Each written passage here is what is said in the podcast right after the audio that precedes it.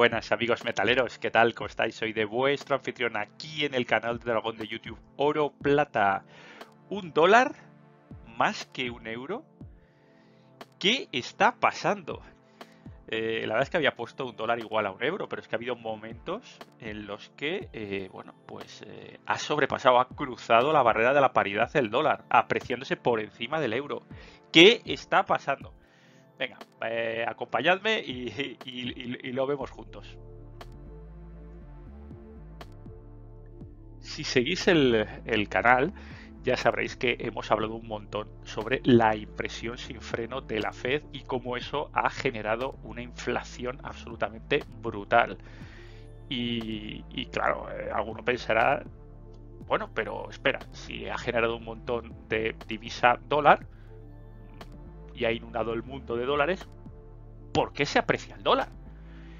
Y efectivamente es una buena pregunta. La respuesta es que no solo ha sido el dólar, el que eh, se ha empezado a, o el que se ha impreso sin freno. También eh, la Unión Europea y también Japón. Y más o menos eh, desde 2020, desde la pandemia, pues COVID, pues así, los tres a la limón. Entonces, claro, eh, ahí está inundado el mundo de divisas, con lo cual el mundo está en un proceso inflacionario absolutamente brutal. Y eso es lo que nosotros notamos en nuestros bolsillos. Hay exceso de divisa de todas las divisas. Ahora bien, ¿por qué se revaloriza más el dólar frente a euro o yen? Pues eh, eso os lo voy a contar ahora mismo, en la siguiente slide. ¿Dónde está el secreto? Pues el secreto está como las pizzas, en la masa. ¿Y qué es la masa? Bueno, la masa es el sistema petrodólar, que es el que lo sustenta todo, ¿eh? el, que, el que recibe ahí todos los, toppings. Y, bueno, algunos incluso hasta le echa, le echa piña, pero bueno, yo no lo recomiendo. En fin, el sistema petrodólar, que del cual ya hemos hablado bastantes veces eh, en el canal. Eh, ¿En qué se basa? Pues se basa en eh, básicamente que el mundo necesita energía, el mundo en expansión necesita más energía cada vez, ¿de acuerdo? Y eso es lo que es capaz, en teoría, de garantizar los países productores. Luego está lo cliente principal, que es Estados Unidos, que es capaz de garantizar Estados Unidos, pues bueno, pues un comercio mundial razonablemente estable, una divisa confiable, como es el dólar, ¿de acuerdo? Y eh, hacer de, pues, un militar Uber, ¿no? Es decir, te pongo el portaaviones donde quieras, ¿vale? Prácticamente con una app, tú me dices dónde tienes el problema y yo te pongo un portaaviones. Ese es el acuerdo. Y eh, en qué, pues en qué ¿Qué ha resultado todo esto? Pues eso, pues un incremento eh, muy elevado de las condiciones de los estándares de vida, no solo en Estados Unidos, sino todo el mundo en los últimos 30, 40 años. ¿De acuerdo? ¿Qué es lo que tiene que hacer un país que no tiene dólares, que no es Estados Unidos o que no está dolarizado? Pues básicamente tiene su propia divisa, la cual que imprime, la cual tiene que transformar en dólares para poder ir al mercado y comprar este eh, oil, ¿no? Que no solo es eh, dólares, sino que todas las commodities, ¿eh? cobre, acero, todo lo que se os pueda ocurrir es en dólares. La minería en dólares. todo en dólares. Todos los comercios mundiales de commodities es en dólares. Con lo cual, si tú quieres hacer algo, generar algo, necesitas siempre pasar por el peaje del dólar acuerdo? ¿Qué problema tenemos actualmente? Bueno, pues tenemos dos problemas. ¿eh? El primero es que aquí se presupone ¿eh? que eh, la parte de la oferta es capaz de aumentar la producción a demanda. Es decir, si el mundo crece mucho, pues yo, yo sigo genero, genero mucho petróleo, ¿de acuerdo? Y eso, como vimos en el episodio con Antonio García Senjo ¿eh? sobre el peak oil y el invierno energético, un episodio que no os podéis perder, ahí le tenéis, ¿eh? porque es, que eso, es una clase maestra, una masterclass ¿eh? absoluta para entender cómo se mueve el mundo. Pues pues ahí vimos cómo el, el príncipe Bin Salman nos cuenta que ahora sí, ahora tenemos esto, pero en 10 años a lo mejor Estados Unidos y Rusia solo son capaces de generar el 10% de lo que están generando ahora mismo de petróleo. Que cómo se os queda la cara. Ya no es que no sean capaces de, o el mercado mundial del petróleo sea capaz de satisfacer la demanda, es que se va a reducir drásticamente. Por el momento está estable, ¿de acuerdo? está estable y claro, hay un problema, que si no hay una demanda creciente ¿eh? y no hay una garantía de suministro, pues lo que ocurre es que es cada vez más caro. Si la oferta disminuye, ¿eh? el eh, precio aumenta en precio marcado en dólares, evidentemente. ¿Qué es lo que ocurre a los países de, que no tienen dólares? Pues básicamente que tienen que imprimir más para conseguir el mismo número de dólares para crecientemente pues eso, llegar a tener esa energía. Segunda derivada, la inflación. Claro, eh, todo esto está muy bien, pero pasamos por el peaje dólar, y, pero el peaje dólar está con una inflación, si os acordáis, por encima del 8%. Es decir, todo lo que se compre, ya sabéis, es peaje del 8% de la inflación. Lo que es aún peor, que si no tienes dólares, ya tienes tu propia inflación sumada de los dólares. Es decir, ya tienes la. Es el caso, por ejemplo, de España, que tenemos un 10% de inflación. ¿eh? Aquí, aparte, tenemos un 8% de inflación aquí para esto. Con lo cual, eh, el resumen rápido es eh, poneros la rebequita para el invierno. Porque va a hacer fresquito. Como hemos dicho, evidentemente para el comercio mundial está basado en dólares y eh, claro, todos los países necesitan reservas ¿eh? para sacar y comerciar entre ellos. ¿eh? balanzas de exportaciones, importaciones, etc. Y el dólar es nada más y nada menos que el 62% de las reservas mundiales. ¿De acuerdo? De divisas. Aquí tenéis el euro un 20, la libra un 4, el yen un 5,7, los chinos un 2, el renminbi y otros un 6. pero hemos dicho que el comercio mundial eh, es el que se cuantifica en dólares. Efectivamente, en la parte de activos ¿eh? Eh, hay muchos dólares, ya hemos visto un 60%, pero de igual manera lo hay en la parte de deudas, en la parte de lo que se debe, que se debe en dólares. Aquí tenéis este gráfico, cómo las, las deudas en dólares, ya veis cómo, cómo va. Esto es a marzo del 2020. Ya imagino que estamos en 2022, estaremos ya ah, pues por aquí aproximadamente. Así, si no, bastante más alto. Mientras que, como veis, la deuda en euros se ha mantenido estable.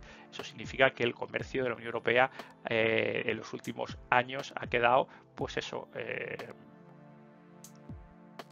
en los huesos, básicamente. Vamos a ver gráficamente esto de la balanza comercial. Eh, aquí os pongo un gráfico en el cual eh, veis las eh, Net Foreign Currency Assets, que significa activos netos en divisa extranjera, que básicamente son dólares. Es decir, dentro de la balanza comercial, pues si está por encima del cero, es que obviamente tengo más de lo que debo, y si está por debajo del cero, debo más de lo que tengo. Así de, así de simple. ¿Veis? A 2017 eh, la línea negra es eh, las empresas privadas. Eh, ¿Veis? Bastante terrorífico, ya 2017. Y bueno, pues la parte de gobierno y no gobierno, pues bueno, pues está un poquito por encima, salvando los muebles el conjunto. ¿De acuerdo? Problemita 2017. Mirad, aquí tenéis Turquía está metida en todo este ajo. Y bueno, pues si vamos a 2017, eh, la lira, el cambio estaba por aquí. ¿Dónde anda ahora? Pues por aquí. Es decir, eh, la lira se ha depreciado, pues no sé, un 90% respecto al dólar, no sé, una auténtica salvajada. ¿Eso qué significa? Que las deudas en dólares contraídas por las empresas turcas, pues eh, hay que pagarlas en dólares, chicos. ¿Y eso qué es? Pues es la muerte en vida. O sea, deja las prisiones turcas, eh, yo creo que, bueno, son mejores que tener deudas dólares cuando eh, una empresa turca es terrorífico el, impacto brutal que puede tener, especialmente, pues eso, en países con divisas volátiles como los emergentes. ¿Cuál es el secreto? Bueno, pues el secreto es que evidentemente si el país necesita dólares para comprar energía, pues lo que tiene que hacer el país eh, es exportar. Y aquí China son los absolutamente maestros. Fijaos cómo mantienen, esto es China, ¿eh? en azul, mantienen la, el nivel de deuda en denominación dólar. Sin embargo, fijaos el sudeste asiático y los niveles que tiene Sudamérica. O sea, pues eso, eh, realmente eh, no son capaces de frenar su dependencia del dólar. Y bueno, pues cualquier eh, resfriado del dólar pues tiene consecuencias tanto en sudeste asiático como en Sudamérica bastante importantes. En China, pues, pues no tanto. ¿Y cuál es el efecto a nivel de calle que vamos a percibir eh, de eh, esta debilidad del euro y de otras divisas versus el dólar. Bueno, otras divisas menos el rublo, claro que está gasificado, tiene patrón gas ahora mismo pues bueno, pues básicamente deterioro del tejido empresarial, de la microeconomía, de lo que genera la riqueza de un país, eh, fragilidad del sistema bancario, que no es que, no es que eh, estuviera muy sólido antes, pero ahora lo vuelven a poner y vuelvo a recalcar, lo vuelven a poner a, pues eso, al borde del precipicio, porque ya empieza a ser un poquito recurrente. Y pues tensión en el mercado Forex, ya sabéis, a por el dólar. Para que os hagáis una idea del posible efecto que tienen en las empresas eh, y en los estados el tema de las deudas en dólares, que ya sabéis que es la mayoría de ello.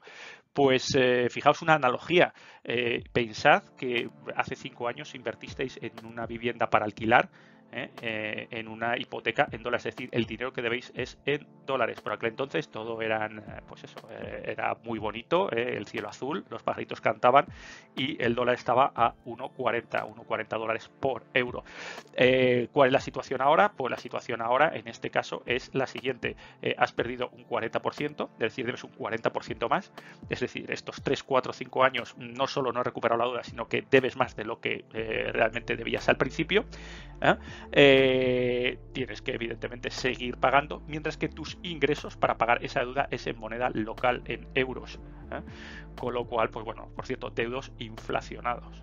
Eh, con lo cual, pues eso, las perspectivas no son nada, nada, nada halagüeñas. Y además, por si fuera poco, eh, no duermes por las noches porque como te vuelvo a subir otra vez la f 025-050, tu deuda está eh, pues relacionada a los tipos de interés USA. Con lo cual, dolor por todos los lados. esto evidentemente hace que las empresas eh, pues eh, y pues tengan problemas graves de financiación. Y bueno pues eso pongan eh, en problemas aún más a los bancos que son los que realmente dan pues líneas de crédito arriesgan más y bueno pues puede dar lugar a quiebras etcétera etcétera etcétera. Y bueno pues la sesión del mercado forex pues ya os podréis imaginar el que es más poderoso llega a, tiene acceso a las divisas de manera prioritaria con lo cual a otros pues no tienen no tienen tanta suerte. Qué es lo que podemos hacer o lo que puedo hacer eh, los bancos centrales para eh, incrementar, eh, digamos, la apreciación de su divisa. ¿De acuerdo? Bueno, pues si para que lo veáis, aquí tenéis unas, bueno, pues un balance de, los bancos centrales, cómo funcionan. Aquí tenéis el pasivo, aquí tenéis los activos, assets es activos, liabilities es el pasivo. Y en el caso, imaginaos que es el caso contrario, ¿De acuerdo? Imaginaos que es que el euro está excesivamente fuerte respecto al dólar. ¿Qué haría o qué tendría que hacer el Banco Central Europeo? Básicamente expandir su balance. ¿eh? Eh, es decir, eh, aumentar la masa monetaria. ¿Y cómo lo hace eso? Pues básicamente incrementando su en su parte de activos su parte en dólares. Vende activos nacionales para conseguir eh, activos en dólares. ¿De acuerdo? Eh, también hay otra manera de hacerlo, incrementar este balance, que es básicamente bajando los tipos de interés. Es decir, tengo una moneda muy potente, quiero devaluar mi moneda bajo los tipos de interés y consigo, eh, pues eso, emitir mm, imprimir más y que mi balance y que el balance del banco sea mayor y que mis reservas forex sean mayores. Nuestro caso, que es el contrario, absolutamente, queremos luchar contra la depreciación, que es lo que tenemos que hacer, el efecto contrario. ¿eh? Tenemos que, eh, ay, ay, ay, ay, qué miedo, eh, deshacernos de posiciones, el banco deshacernos de posiciones en dólares y subir los tipos de interés de tal manera que, aquí está, se reduzca el balance bancario. que queda muy bonito y se dice así, pero tenemos un problema tremendo para que esto ocurra, para para que subir los tipos de interés en el Banco Central Europeo? Pues el primer problema eh, tremendo es que tenemos una deuda masiva. Y si nosotros subimos los tipos de interés sobre una deuda masiva, pues debemos un masivo más un tipo de interés superior. ¿eh? Eh, además, a la vez, tenemos una inflación absolutamente brutal. Brutal y eh, por si fuera poco, en España y en Europa no tenemos, no somos autosuficientes energéticamente, dependemos de fuera muchísimo y no tenemos recursos naturales propios para respaldar ninguna eh, acción del banco, del banco central. Será todo papelitos y comercio y papelitos, pero realmente no hay nada que podamos tocar. Encima, eh, tenemos una el, Producto Interior Bruto pues está en, en, plena irá en plena caída a tener una recesión eh, brutal y por supuesto eh, sin un futuro claro a medio plazo a 15, 20, 30 años. Con lo cual el panorama está feo, feo, feo, feo, feo. Hasta aquí, chicos, hasta aquí el episodio de hoy. Ya sabéis, si os ha gustado le dais un like, si no os ha gustado le dais un unlike y me decís por qué. ¿eh? También me podéis contar cómo veis la, película esta del, dólar equivalente al euro, ¿eh? cómo os afecta, si os afecta en algo, si a vuestras empresas os afecta en algo. ¿eh? Y, bueno, ya sabéis, me tenéis siempre en Twitter, en Dragón Oro Plata, con la rabiosa actualidad contada con un poquito de, pues eso, de cachondeo. Y bueno, pues eh, ya sabéis, chicos, eh, estos son guerras de papeles. Tenéis que tener cosas eh, que podáis tocar, especialmente a los seres queridos, los que más queráis cerquita. Venga, a cuidarse mucho. Hasta la próxima. Adiós, adiós.